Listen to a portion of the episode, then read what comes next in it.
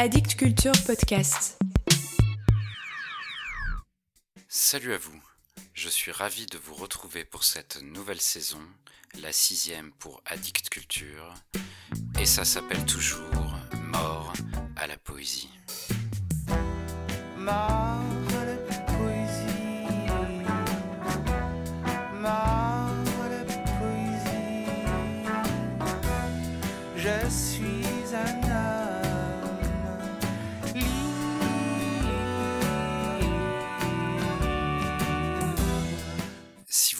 Depuis un moment, vous vous êtes sans doute rendu compte que la saison dernière était un peu maigre, avec seulement 10 épisodes, et vous avez été plusieurs à m'en demander davantage. Je vous en remercie. Je vais tâcher d'être plus régulier cette année.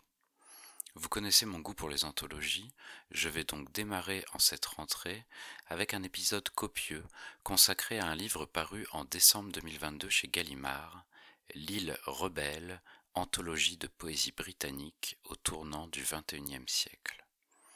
L'Angleterre, l'Écosse, le Pays de Galles. Connaissez-vous leurs poètes? Alors oui, si on déroule la liste des classiques, il est certain que plusieurs noms vous parleront. Aigrenon, William Shakespeare, John Milton, William Blake, Percy Shelley, Lord Byron, John Keats, William Butler Yeats, Thomas Hardy et Ted Hughes pour le plus récent et pour citer les plus connus. Là là, que des hommes. Attendez, je rectifie un peu le tir. Les sœurs Brontë, bien sûr, Charlotte, Emily et Anne, Elizabeth Barrett Browning, Christina Rossetti, Mina Loy. Mais tout de suite, on se rend compte que la liste des poétesses célèbres est plus courte, et cela n'étonnera malheureusement personne. Mais aujourd'hui, parmi les poètes et poétesses de notre temps, à savoir toujours en vie, hormis Warsenshire, Kai Tempest et Joseph Ridgewell, eh bien, que Puig, je ne connaissais personne, jusqu'à la lecture de cette précieuse anthologie qui regroupe 52 poètes et poétesses nés entre 1920 et 1968. Bon, vous me direz, ce n'est pas la nouvelle génération non plus. Certes, mais pour entrer dans une anthologie en poésie Gallimard, faut avoir coché quelques cases et que le temps puisse un peu faire son œuvre. C'est le moment de saluer le travail de l'anthologiste et traductrice Martine Declercq pour ce travail remarquable, et Jacques Darras, préfacier et traducteur aussi. Et si vous lisez l'anglais, ça tombe bien, le bouquin est bilingue. Allez, passons à la lecture et mettons à l'honneur quelques femmes. D'abord Wendy Cope, née en 1945, dont aucun ouvrage n'est traduit en français. Alors les éditeurs, on se bouge les fesses? Écoutez, ça vous donnera peut-être envie. Foutus hommes. Ces foutus hommes sont comme les foutus bus. On attend parfois près d'une année, et dès que l'un s'approche de votre arrêt, on en voit deux ou trois autres se pointer. On les regarde faire clignoter leurs signaux, vous proposer de monter. On essaye bien de lire leur destination, on n'a pas beaucoup de temps pour se décider. Si on se trompe, pas question de faire demi-tour. Si on saute en route, on risque de rester planté à regarder défiler les voitures, les taxis, les poids lourds, avec les minutes, les heures, les jours. Et maintenant, Selima Hill, née aussi en 1945, et aussi ignorée en France. Mais faites quelque chose. Entendez, j'adore ce poème. Vache. Je veux être une vache, pas la fille de ma mère. Je veux être une vache, pas amoureuse de toi. Je veux me sentir libre d'être calme. Je veux être une vache qui jamais ne va connaître le genre d'amour dont on tombe amoureux. Une vache royale, avec des hanches aussi amples et saines qu'un grand magasin. Une vache que le fermier trait à genoux, qui à sa mort sentira l'aurore se pencher sur elle comme une prairie et lui mouiller les lèvres.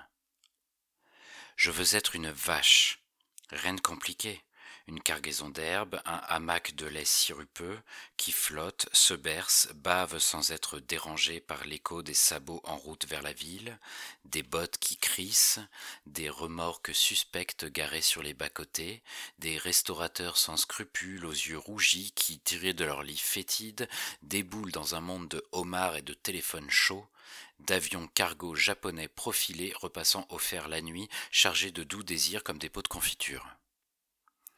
Les Tibétains ont 85 mots pour décrire les états de conscience. La vache abrutie que je veux être n'en a aucun. Elle ne parle pas. Elle ne fait pas le ménage, ne se soucie pas de son apparence.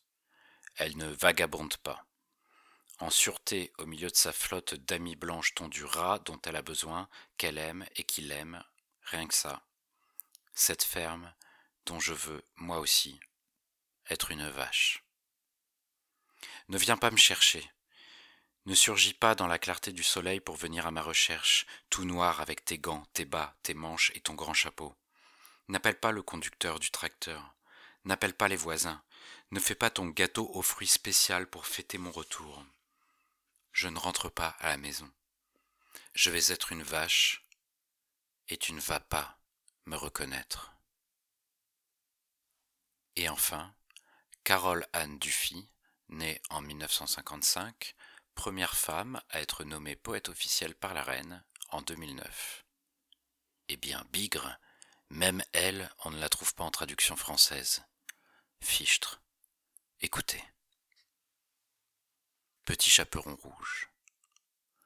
Au bout de l'enfance, les maisons s'effaçaient petit à petit devant les terrains de sport, l'usine, les jardins entretenus comme des maîtresses par des hommes mariés, à genoux, la ligne de chemin de fer muette, la caravane de l'ermite, jusqu'à ce que l'on parvienne enfin à l'orée des bois. C'est pile à cet endroit que j'ai vu le loup pour la première fois. Debout dans une clairière, il déclamait ses vers d'une voix languissante de loup, un bouquin dans sa patte poilue, des taches de vin rouge sur sa gueule barbue.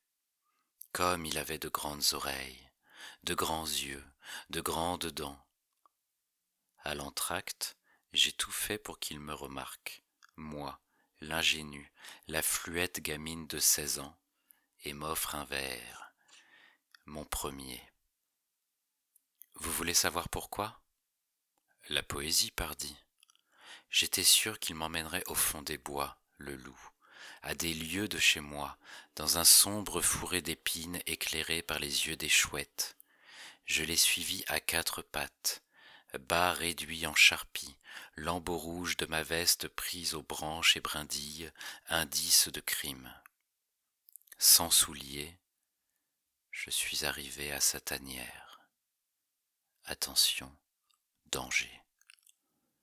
Leçon une cette nuit-là, le poème d'amour, souffle du loup sur mon cou. Jusqu'à l'aube, je me suis blotti contre sa fourrure rugueuse, car quelle petite fille peut s'empêcher d'aimer tendrement un loup? Puis, me dégageant de ses lourdes pattes feutrées, je suis allé à la recherche d'un oiseau vivant, une colombe blanche, qui a filé de mes mains pour voler droit dans sa bouche ouverte. Croquet net. C'est sympa, le petit déjeuner au lit, dit-il, se léchant les babines. Dès qu'il s'est endormi, je me suis glissé au fond de la tanière, dont tout un mur, rouge et or, rutilait de livres.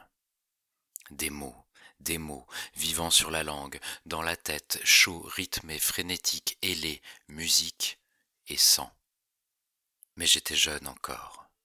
Il me fallut dix années passées dans les bois pour savoir qu'un champignon ferme la bouche du mort qu'on enterre, que les oiseaux sont les pensées formulées des arbres, et qu'un loup grisonnant hurle à la lune toujours la même rengaine, bon an mal an, hiver après été, sans rime ni raison. J'ai pris une hache, et j'ai frappé un saule pour le voir pleurer. J'ai frappé un saumon pour le voir sauter. J'ai donné un coup de hache au loup pendant son sommeil, un seul, l'ouvrant des bourses à la gorge, et vu les os de ma grand-mère d'un blanc virginal étincelant. J'ai empli de cailloux son vieux ventre de loup. Je l'ai bien recousu. Fleur à la main, je sors de la forêt toute seule, en chantant. Voilà pour aujourd'hui. Vous pouvez sortir de la forêt, en chantant La poésie est morte, vive la poésie.